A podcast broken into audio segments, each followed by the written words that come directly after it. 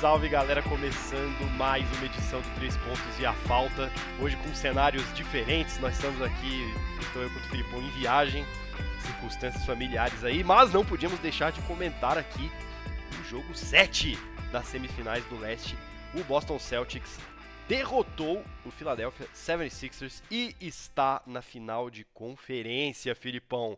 Com o show dele, desse cara que está aqui na tela, Jason Tatum simplesmente resolveu a parada, decidiu e colocou o Celtics pelo segundo ano consecutivo nas finais do leste. Vamos falar tudo sobre esse jogo, mas antes.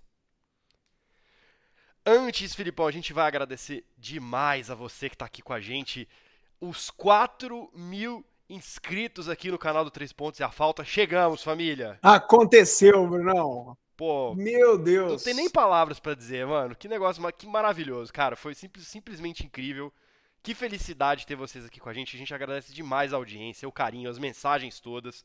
É, é, é, e, e, e, pô, tamo junto demais. Sabe que tem muita gente comentando sobre NBA aqui no YouTube. E a gente fica muito feliz de vocês escolherem a gente como o seu ponto de encontro sobre a NBA. O Filipão tá até deixando aí o, o coraçãozinho. Então, a gente já pede aqui para você para deixar o like no vídeo, para deixar o seu comentário e se você está chegando aqui agora, para assinar o canal 3 Pontos e a Falta também, porque agora, Filipão, 5 mil inscritos. Essa é a meta. Essa é a meta e eu tenho certeza que a gente vai chegar lá. É isso. Filipão. Bora. Vamos resumir esse jogo em duas palavras? Jason Tatum. Né? É isso. Acabou. Incrível, acabou o vídeo. Mas assim, obviamente, tem muita coisa para falar. É, o, o, acabou o bloco. Acabou, acabou o bloco. É, é, o Celtics vindo com toda a certeza de que esse jogo seria decisivo, entrou ligadaço. Philadelphia também entrou bastante ligado, especialmente ali é, na, na, primeira metade, no primeiro tempo. Mas, cara, chegou ali no final, Filipão. Tô até com, tô até com os stats abertos aqui. Não teve para ninguém, né? Simplesmente Jason Tatum 51 pontos, 13 rebotes, 5 assistências, 17 de 28, 60%, Filipão. 6 de 10 do perímetro, 60% também. Um cara absolutamente letal, tava caindo tudo. Ele tava ligadaço, ele tava acertando todas. E jogou o que se espera dele, né? Essa é a atuação que a gente espera de um franchise player, de uma estrela da liga. É um cara que pode decidir nesses momentos e foi exatamente isso que ele fez, né, Filipão? Bruno, antes de começar o bloco, quero mandar um grande abraço para o nosso amigo de longa data, Davi Fulgoni, que me escreveu Bravo. aqui agora. Olha aí. Falou assim: falou, Filipão, é, me manda um salve amanhã, porque meu Celtics é finalista. Eu falei, irmão, vou te mandar, não, não vou mandar amanhã, não, vou mandar hoje, porque a gravação é hoje, pós-jogo aqui. Estamos aqui de noite gravando, então, Davi, um beijo para você. Brunão, só para a gente entender o tamanho do que aconteceu hoje em Boston, foi a maior performance no jogo 7 da história. A gente, teve, a gente teve o privilégio de poucas semanas atrás cobrir o até então maior jogo 7 da história do Steph Curry contra o Sacramento Kings, em que fez 50 pontos, e o Tatum passou hoje 51. Então, gente, nós estamos presenciando a história, o que não é pouco, uma liga com tantos nomes extraordinários, tantas lendas do esporte, esses caras em poucas semanas quebrarem o recorde duas vezes é incrível. O Tatum especificamente, Bruno, depois de uma performance incrível no jogo 6, com a corda no pescoço, em que ele começou muito mal, e ele põe a bola debaixo do braço no quarto quarto, faz, faz é, quatro, é, três bolas de três seguidas, vence o jogo para Boston e leva para esse jogo 7, ou seja, foi por conta dele que eles colocaram, se colocaram nessa, nessa situação, nessa é, é, é, possibilidade. E Bruno, 51 pontos, 13 rebotes, 5 assistências, 2 roubos de bola, 17 de 28 de quadra, Absurdo. 6 de 10 bolas de 3, 11 de 14 lances livres e mais 33 no plus-minus, o Absurdo. maior plus-minus do jogo, ou seja, performance completa em todos os âmbitos, em todos os lados da quadra, e mesmo que ele tivesse jogado contra e sendo marcado diretamente pelo MVP da liga. E aliás, nesse confronto direto, ele doutrinou o Embiid o jogo inteiro, o que para mim deixa essa performance ainda mais antológica, cara. O Doc Rivers colocou o Embiid para marcar o Tatum o jogo todo, e o Tatum simplesmente expôs o MVP em um jogo 7. Switches, né? nos uhum. pick and rolls dos Sixers, ele pux, e puxaram ele para fora do garrafão, Bruno. E ele matou o Embiid impiedosamente no perímetro. Sabendo que o marcador é extremamente grande e lento, o Taylor chamou ele para dançar o jogo todo. E o arroz com feijão dele são dois momentos, dois movimentos específicos que eu separei para analisar aqui. Continuando essa série maravilhosa vamos lá, nossa, vamos lá. Esse é o meu momento destacando, favorito. Análise destacando, Vamos lá, quero ver como é que foi, como é que você viu destac, Destacando, né, os, o, a, o, o, o, a posição na tática dos dois times na quadra. O primeiro foi quando ele batia o Embiid, Bruno, no ele chamava o Embiid pro, pro, pro, pro, perímetro e com um movimento rápido de corpo, ele batia o Embiid, passava dele e a cesta completamente desprotegida sem seu pivô. O segundo foi o step back dele no perímetro, que explica o porquê que ele chutou 60% de três hoje. Ele chamava o Embiid de novo pro perímetro, fazia o pull-up, e o Embiid, quando freava, era, ele, era tão, ele é tão pesado que ele não tinha resposta, e com esse espaço criado pelo Tatum, ele subia ali de marcação e, e explodiu uma vez mais. Ou seja, não, absolutamente histórica de um cara que a gente cobra sim, mas porque a gente sabe que esse é o teto dele. Quando ele entra no flow e fogo, foi, cara, hoje foi como assistir o Michael Jordan jogar.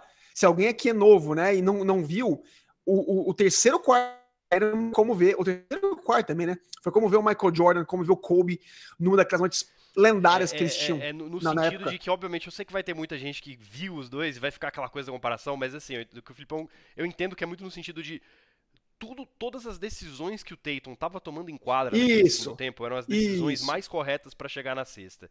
E ele simplesmente Bruno. conseguia tirar de tempo todos os marcadores dele. Era como se os cara, ele tivesse na mente dos marcadores e falasse, cara, ele vai fazer isso aqui, eu vou, eu vou, eu vou fazer isso que vai tirar ele de, desse movimento que ele vai tentar me pegar, eu vou, eu vou tirar ele aqui e vou fazer a cesta. E tudo caía. Então, assim. É, é, isso. Eu tô mencionando, eu tô comparando. É, é, é e é, essa é a palavra, Bruno Silva. Eu tô querendo comparar os jogos desses caras. Cada um é cada um. Dizer, o, o, flow state mental que esses caras entram. Que, Bruno, para mim, separa um cara que é estrela de uma super estrela. Eu falo isso constantemente nos vídeos nossos. Há muitas estrelas na liga, mas poucas super estrelas. E esse flow em que o Tatum entrou hoje, cara, me lembrou os flow, os, o flow mental e de jogo, de de confiança, principalmente, desses caras lendários. Porque, Bruno, a verdade é que o Tatum oscilou demais o ano inteiro. Sim. Mas quando mais se precisou dele, jogo 6, eliminação, jogo 7, ele entregou. O cara estou 29% de bola de 3 em pull-up o ano inteiro. Mas ele confiou no jogo dele. Ele não mudou. Ele continuou treinando, continuou trabalhando. E nos dois jogos que eu mencionei agora, a bola caiu. Ele lembrou a liga inteira porque ele é, sim, uma das caras da NBA. Detalhe, Bruno Silva. O cara tem 25 anos só. Trazendo de novo, né, pra, pra, pra cutucar o Brunão, Michael Jordan ganhou seu primeiro anel com 28 anos. Foi. 1991. LeBron James ganhou o primeiro anel, ganhou o anel com 27 anos. De novo, não tô comparando ele a esses caras. Mas só para ilustrar, Bruno, que talvez o nível da cobrança Jason Tatum é um pouco desproporcional. É só isso que eu tenho que dizer. Mas falando do jogo em si, Bruno, você falou um ponto muito interessante. Quem viu o final do jogo, acho que foi um, um atropelo, mas o primeiro quarto, o Sixers venceu 29 a 23. Tava equilibrado. Não dava pra imaginar não, que ia ser. No, no, no, final do primeiro tempo, o jogo tava equilibrado. Não dava pra imaginar de 30 pontos de diferença, né? É. Só que faltando 5 minutos pro intervalo, Bruno foi quando o como resolveu aparecer. Ele fez 12 pontos nos últimos 5 minutos do, do, do, primeiro tempo, incluindo um step back 3 maravilhoso que deu liderança para o Celtics de 55 a 52 no intervalo. Depois dessa parada, aí sim o Sixers, Bruno, desapareceu, sumiu. Celtics entrou no terceiro quarto com uma corrida de 28 a 3, venceu o terceiro quarto por 33 a 10. Dos quais 17 10 pontos só do Jason Tatum. Ex exatamente, mas os 10 pontos do Sixers enquanto time num quarto, Bruno, é o pior desempenho de um time num quarto de playoff da história. É. Isso é, é muito isso. preocupante, cara. É. Porque é aquela Embora... coisa, uma atuação como a do, do Tatum, você entende, cara, o cara, o cara tava transcendendo. Era praticamente impossível você tentar parar um cara desse. Mas você tenta reagir, você tenta continuar continuar no placar ali, né, tentando não deixar a distância escapar muito. É basicamente a história do Miami Heat nesses playoffs é isso. A gente sabe que o time tá, tá, tá na frente, tá, tá embalado. Provavelmente a gente não vai conseguir parar os caras, mas a gente vai continuar pontuando, não vai deixar eles. eles Filadélfia não conseguiu fazer isso. Filadélfia desapareceu no TC4. Foi um negócio meio esquisito mesmo. E, e, e, foi bom você mencionar isso, porque, Bruno, eu sei que a história jogou, obviamente, o dias anterior, mas eu quero dar muito crédito para a defesa do Celtics, que mostrou hoje por que, que terminou como a quarta melhor defesa da liga na temporada regular. Foi para mim uma aula, não só de disciplina e intensidade no perímetro, mas de rodagem de elenco, cara. Uma vez mais a gente viu o Horford e o Time Lord, né? E o Robert Williams começando como titulares juntos. Isso foi crucial para conter o garrafão também no Sixers. O Missoula colocou o Horford mais móvel em cima do Embiid, que é um cara que sai bastante do garrafão, como mencionei, para fazer o pick and roll com o Harden.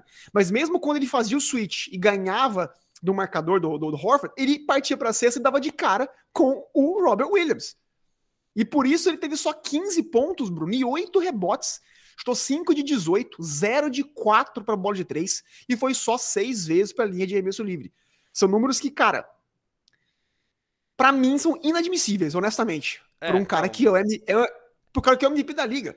Semana passada ele ganhou o troféu e foi na coletiva de imprensa dizer que o objetivo dele, sim, cara, agora meu próximo objetivo é ganhar um anel, é ganhar o título. E para mim faltou muita agressividade, cara. Faltou é. vontade, faltou liderança. De novo, já, né? Já falei como que ele foi. De novo, eu já falei como que ele foi exposto pelo Taylor na defesa, mas, cara, ele tem muito que melhorar no ataque, Bruno. Mas o Embiid é um cara que, pelo tamanho dele, eu não vejo ele fazendo bom uso dessa fisicalidade. Ele teve média de cinco tentativas de arremesso dentro do garrafão nessa série inteira, cara. Por jogo. O que é muito pouco. Para termo de comparação, e Jokic teve 11 de média contra o Felix Suns, Bruno.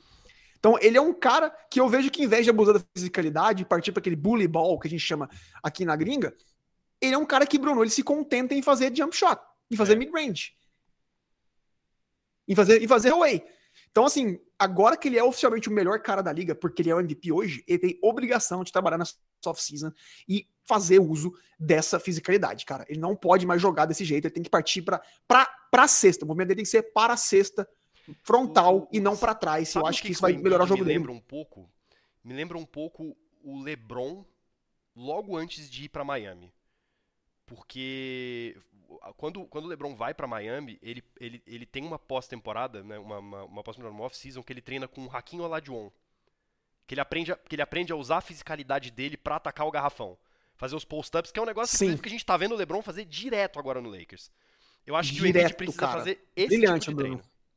Então o Embiid tem a, para mim, a obrigação de trabalhar nesse fundamento dele e ser mais dominante, cara. Ele já é um cara que sim, ele, ele todo o crédito do mundo por ele ter um, um arremesso refinado, por ele ser um cara que é, é, muito bom no arremesso, um alto índice de conversão, um cara que chuta a bola de três, linha de lance livre, ele converte, mas se ele incluir um pouco mais essa fisicalidade, essa agressividade no jogo dele, ser dominante, Bruno, ele vai ser um cara imparável. Mas já falou, já que você trouxe o Miami Heat falando do LeBron James e tudo mais, Bruno, já vamos prever um pouco dessa final de conferência leste. Queria apontar aqui que as finais do oeste e do leste são as mesmas da bolha, viu? Denver Nuggets Los Angeles Lakers no oeste, Boston Celtics e Miami Heat no leste. E desses times todos, o único que mudou radicalmente foi o Lakers. No elenco de suporte, porque o LeBron e o AD também foram os protagonistas daquele título. Então fica aquela coisa aí, todo mundo adora botar um asterisco em 2020, porque, ah, na bolha, Mickey, Disney. Tá aí, três anos depois, exatamente os mesmos times chegando nas finais de conferência. Exatamente, excelente ponto, Bruno. Mas já falando um pouco desse embate entre, entre Celtics e Heat, me desculpa, Bruno Silva, eu vim aqui ah, humildemente ah, fazer, né? cobrir né? o vídeo da derrota do meu Nicão pelo, pelo Heat, dei os parabéns, enalteci a Heat Culture, Bruno, na série o inteira. Bravo.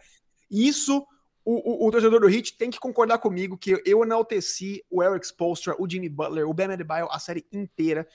Então, Bruno, não dá pra duvidar nunca desses caras, mas para mim o Celtics é favorito ainda. Concordo, né? eu, concordo. eu acho que eles, eles já eram para mim o elenco melhor ano passado, que ficou ainda melhor do excelente Malcolm Brogdon. Eles têm perímetro, eles têm caras grandes e atléticos para alternar em cima do Ben Adebayo, coisa que o Knicks não tinha muito, né? E principalmente tem duas estrelas, cara.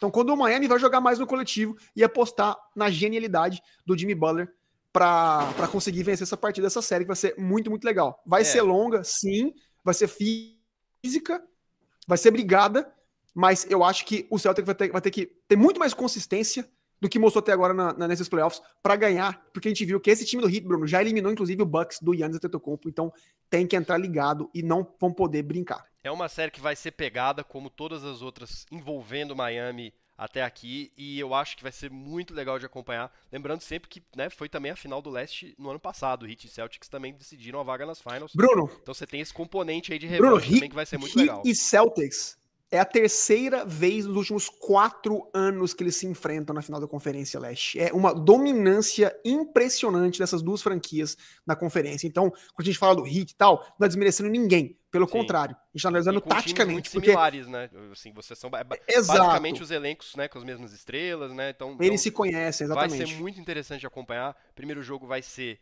na quarta-feira só. Agora a gente tem umas pausinhas aí entre os jogos, mas a gente vai estar tá aqui para acompanhar e estaremos aqui, aqui obviamente, para falar do jogo 1 de Lakers e Nuggets. Esse rola na terça-feira. Então é isso, ó, esse vídeo está entrando aqui na segunda, aí terça-feira não tem vídeo, mas vai ter o jogo do Lakers com o Nuggets e na quarta-feira a gente está de volta para falar do jogo 1 dessa grande série das finais da Conferência Oeste. E aí vai alternando um vídeo para falar do Oeste, um vídeo para falar do Leste, rumo às NBA Finals, Filipão, e rumo também aos 4 mil inscritos. Então você já deixa aí. 5 né? mil, papai! Ah, é verdade, eu já falei, eu já confundi. rumo aos 5 mil, 5 mil. Então já assina o canal aí, deixa seu comentário e não se esquece de deixar um like no vídeo também, super importante a gente chegar a cada vez mais. Filipão, tamo junto, hein? Um grande abraço, nos vemos no próximo vídeo. Valeu!